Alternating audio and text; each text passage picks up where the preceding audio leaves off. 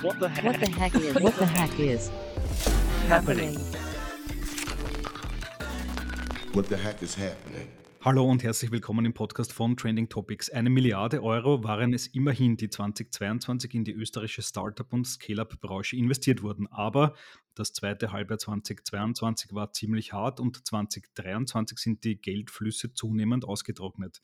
Was bedeutet das für die Finanzierungszukunft? Das diskutieren wir heute mit Christiane Holzinger von der Austrian Angel Investors Association und die begrüßen wir jetzt auch gleich recht herzlich im Podcast. Hallo Christiane. Hallo Jakob, vielen Dank für die Einladung. Ja, schön, dass du dich heute zuschaltest. Du sitzt im Zug. Das ist auch das erste Mal, dass ein, ein Gast im, im Zug ein Interview gibt, aber wir sind ja immer groundbreaking unterwegs und du hast mit dem Gepäck, du bist gerade am Weg zurück nach Wien, den Austrian Investing Report 2022 ähm, soll die erste gesamtheitliche Datengrundlage zu dem Thema darstellen. Was sind denn die Haupterkenntnisse? Ja, die Hauptintention, sage ich einmal, von uns allen, ähm, dass äh, als Auftraggeber ist natürlich auch einmal, um eine detaillierte Übersicht über den vorbörslichen Kapitalmarkt in Österreich zu schaffen, um auch eine umfassende Datengrundlage eben, die wir dann auch weiterverarbeiten können, zu bekommen und das, dann natürlich auch ähm, zu schauen, wie schaut es denn aus in der Investorenszene. Du hast es eingangs kurz erwähnt,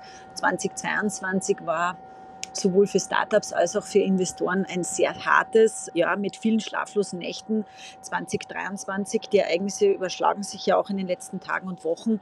Insofern ist es natürlich spannend, ähm, dass wir die Key Findings jetzt dann ähm, präsentieren können.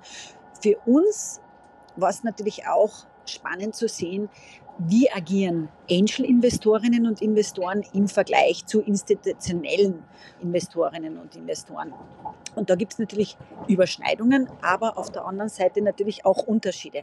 Die wesentlichen Unterschiede sind vor allem auch ähm, zu sehen bei der Ticketgröße, die Entscheidungsträger anders ansiedeln, aber auch in welcher Phase investiert wird und natürlich sehen wir auch Unterscheidungen bei den Motiven, warum und ähm, in welche Felder investiert wird. Okay, alles klar. Aber gib uns mal so eine Zusammenfassung. Ähm, jetzt haben wir schon gehört, 2022 die zweite Hälfte war schwierig, 2023 hat auch nicht besser begonnen. Wie wird es denn so 2023 ausschauen? Was sagen die Investoren, egal ob jetzt Angels oder institutionelle VCs? Ähm, wie viel Geld werden die springen lassen? Wollen sie überhaupt noch Geld ausgeben? Und wenn ja, wie viel? Es ist schon ganz interessant, dass ähm, äh, sowohl Investorinnen als auch institutionelle Investorinnen ihre Exits quasi ausweiten wollen und beide gleichermaßen wollen die Anzahl von Investitionen verringern. Bei Angel-Investorinnen und Investoren sehen wir ganz klar, dass die Ticketgrößen sich verringern werden.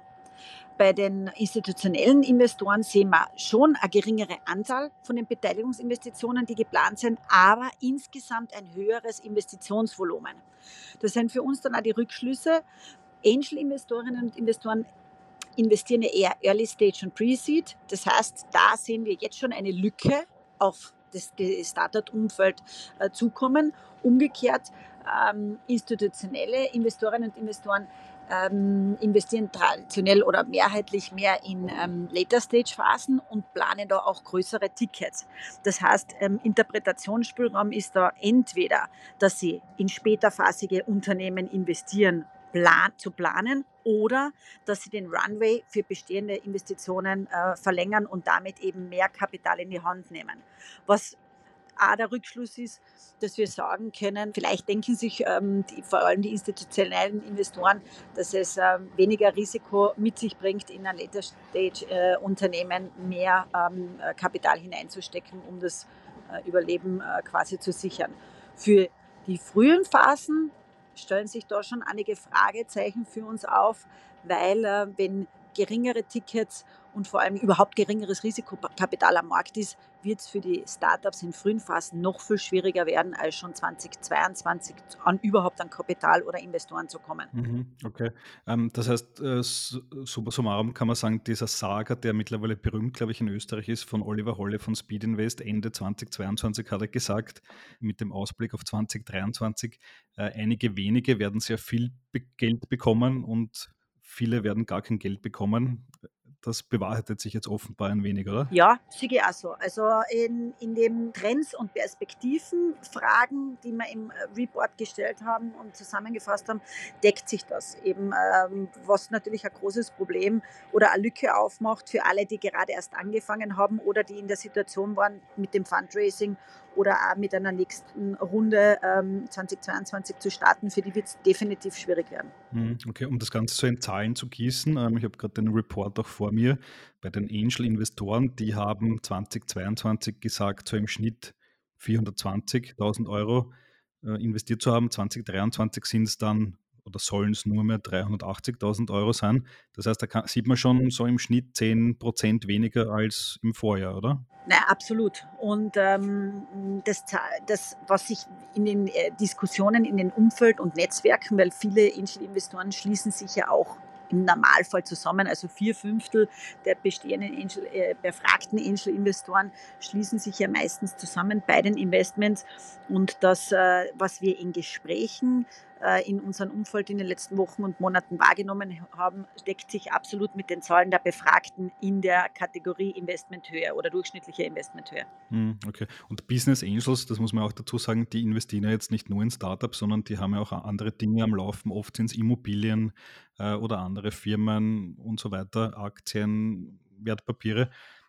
Sie, ist das für die aktuell überhaupt in so einem Zinsumfeld äh, attraktiv, in Startups zu investieren, was ja natürlich immer ein Hochrisikobereich ist, äh, wenn man weiß, naja, bei der Bank kriege ich bald 4, 5 Prozent, wenn ich es mal dorthin lege, ähm, auch okay, oder? Das ist ja generell das Problem, das wir in Österreich haben, Jakob, ähm, dass natürlich jetzt wieder mit den steigenden Zinsen und auch ähm, mit, dem, mit der Mentalität des risikoaversen Verhalten, dass ja Tendenz auch dazu geht, und zu, zu sagen, ich möchte eine sichere Re Anlage äh, für mich aussuchen, dass wir auch befürchten, dass das Umfeld dadurch schwieriger wird, überhaupt äh, Kapital zu raisen. Das deckt sich ja auch mit den Forderungen, die wir doch schon seit Jahren haben, um äh, Risikokapital attraktiver zu machen, ähm, weil die Rahmenbedingungen nicht die richtigen sind. Jetzt zaudern die wenigen, die ja schon aktiv sind, auch noch mehr. Und es wird natürlich auch schwieriger werden, in diesem Umfeld neue äh, Angels zu gewinnen oder auch zu aktivieren, weil einfach die Sorgenfolgen doch den Leuten ins Gesicht geschrieben stehen. Also Angel-Investoren, ähm, ähm, das sehen wir auch im Report, investieren in unterschiedliche Kategorien. Das hat was damit zu tun, dass wir ja auch unser Risiko aufteilen und auch sagen, wir investieren kurz-, mittel- und langfristig und das Portfolio ist natürlich breiter aufgestellt. Jetzt sind Angel-Investments in Unternehmen nur ein Teil, wo du dein Vermögen anlegst. Natürlich hat das auch mit Risiko zu tun, wo ich mir überlege, welchen Prozentsatz meines mittel- und langfristigen Kapitals lege ich überhaupt in einen Hochrisikobereich an. In diesem Umfeld, in dem wir uns jetzt befinden, wo auch die politischen Rahmenbedingungen nicht passen, werden sich natürlich noch viel mehr Leute überlegen, wie viel Kapital soll ich am Risikomarkt anlegen, wenn ich eben, so wie du sagst, mit steigenden Zinsen auf der sicheren Seite auf jeden Fall auch mein Geld äh, mit einer ähm, sicheren Rendite anlegen kann. Deswegen auch so wichtig die Anreizsysteme, die die äh, Politik eben auch, nicht nur meiner Meinung nach, sondern ähm, der gesamten äh, Startup- und äh, Investorenlobby schon seit Jahren anspricht, weil wir brauchen ja mehr Risikokapital weg vom Sparbuch hin, gerade in diesen dramatischen Wochen und Monaten, so es jetzt ist, um nicht die Innovation auf dem Weg dorthin ähm, beim Entwickeln zu verlieren. Hm, okay, ja, das Sparbuch ist jetzt derzeit leider zu, zu attraktiv wahrscheinlich, also mit so hohen Zinsen äh, ist es wahrscheinlich schwieriger, äh, gerade neue Angels zu überzeugen, zu investieren. Du hast vorher noch gesagt, also die wollen jetzt sogar ähm, nicht nur weniger investieren, sondern sie wollen quasi Exits, also sie wollen aus bestehenden Portfoliounternehmen aussteigen. Das klingt ein wenig danach, als wenn die da versuchen, noch irgendwie Geld zu machen, ähm, bevor Startup sogar zusperren muss, oder? Ja, natürlich, weil natürlich je, je, mehr Beteiligungen ich habe, umso höher ist natürlich auch das Risiko auf der anderen Seite ähm, äh, von Insolvenzen. Ähm, auf der anderen Seite natürlich auch steigt ähm, die Exit-Thematik ähm, äh, an, an Chancen. Im Report selbst sehen wir, dass die Exit-Anzahl bei institutionellen Anlegern wesentlich höher, also fast dreimal so hoch ist wie bei ähm, Angel-Investoren. Es liegt natürlich auch daran, dass die im Schnitt viel mehr Beteiligungen haben als ein Angel-Investor. Also das dürfte schon korrelieren, weil je mehr Beteiligungen habe, umso höher ist natürlich auch die Wahrscheinlichkeit nach einem positiven Exit. Umgekehrt korreliert das aber, äh, passt das auch zusammen mit der Insolvenzenanzahl, weil natürlich auch das Risiko steigt, je mehr Beteiligung ich habe. Äh, Tendenz auf jeden Fall zu schauen, wo können wir Exits haben, um, um glimpflich davon zu kommen. Das hat sicher auch was mit dem Absichern des Risikos zu tun ähm, und ähm, deckt sich dann auch wieder mit der Entscheidung, kleinere Tickets äh, neu zu investieren, beziehungsweise für die institutionellen Later Stage mit höherem äh, Kapital auszustatten. Hm. Die institutionellen Investorinnen, die haben ja laut dem Report im Jahr 2022 im Schnitt so 6,5 Millionen Euro investiert. 2023 soll es ja eine Million mehr werden, also im Schnitt 7,6 Millionen.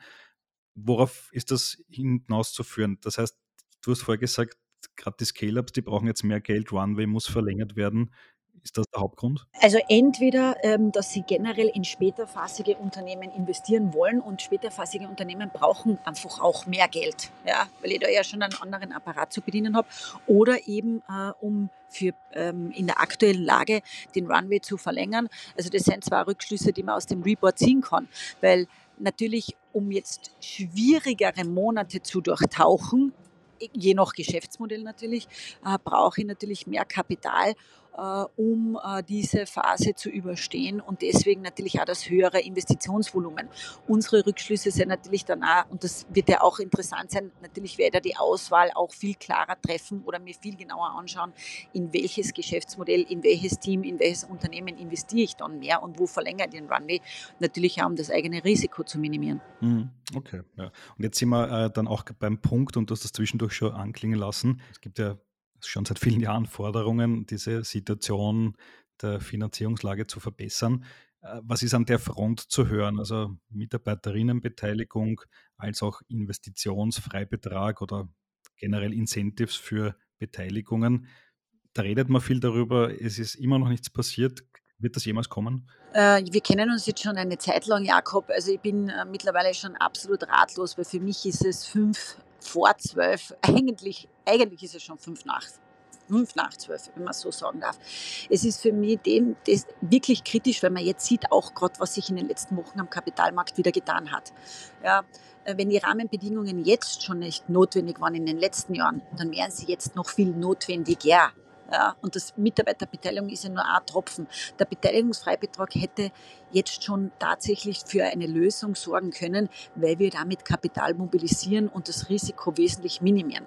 Es ist für mich ein ganz, ganz großes Fragezeichen, warum sich die Politik mit dem nicht beschäftigt. Also die Forderungen stellen wir wirklich schon sehr, sehr lange und die Bereitschaft da zu agieren ist niedrig. Und es wird sehr viel versprochen, aber ähm, ich sehe da ähm, noch nicht einmal einen adäquaten äh, ähm, Gesetzesvorschlag oder einen Zeitpunkt, wo das in einen Ministerrat kommen könnte.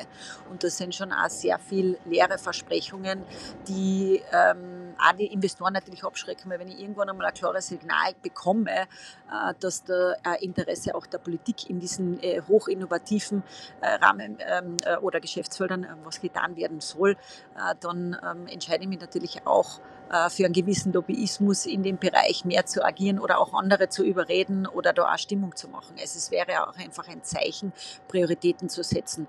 Und das ist für mich extrem fraglich, weil wie gesagt, alles, was damit in den letzten Wochen auch ähm, äh, aus Amerika rübergeschwappt ist. Wir brauchen da Sicherheiten, wir brauchen Maßnahmen, Rahmenbedingungen und verstehe mich nicht falsch. Es geht nicht darum, dass der Staat alles übernehmen soll, aber wir brauchen ein anderes Mindset, weil wir haben ja schon ähm, seit eh und je viel zu wenige Investoren, weil das Mindset Risikokapitalmarkt einfach noch nicht in Österreich angekommen ist und da müssen wir ganz stark und schnell daran arbeiten, dass sich die Rahmenbedingungen verbessern.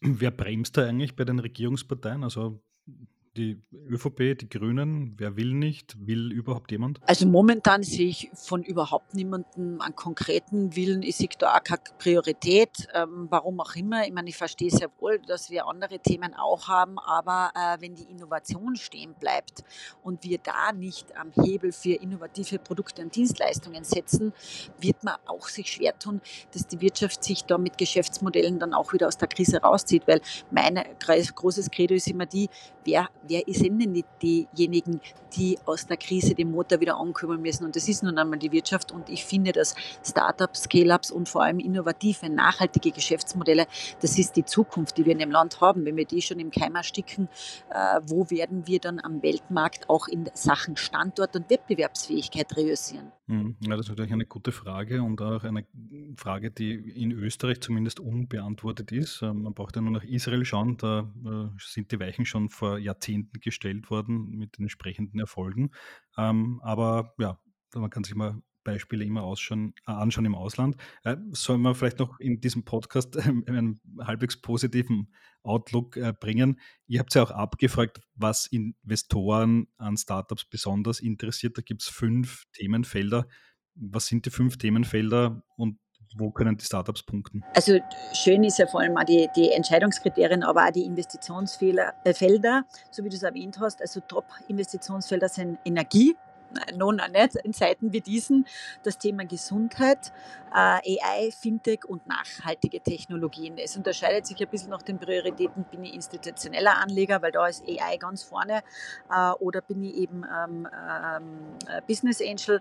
Was auch ganz wichtig ist für alle äh, Startups, die uns zuhören, Top-Entscheidungskriterien auch, in welches Unternehmen ich investiere, ist das Geschäftsmodell, die Einzigartigkeit der Technologie, aber auch das Thema Berufserfahrung der Gründerinnen. Also das ist alles unter den Top 3 der Entscheidungskriterien, warum sich ähm, je ein äh, Investor für ein Unternehmen entscheidet. Okay, alles klar. Also solche Startups, die diese äh, Punkte erfüllen, äh, haben noch ganz gute Chancen, Geld zu bekommen. Wir werden es äh, auch sehen, wie sich das entwickelt.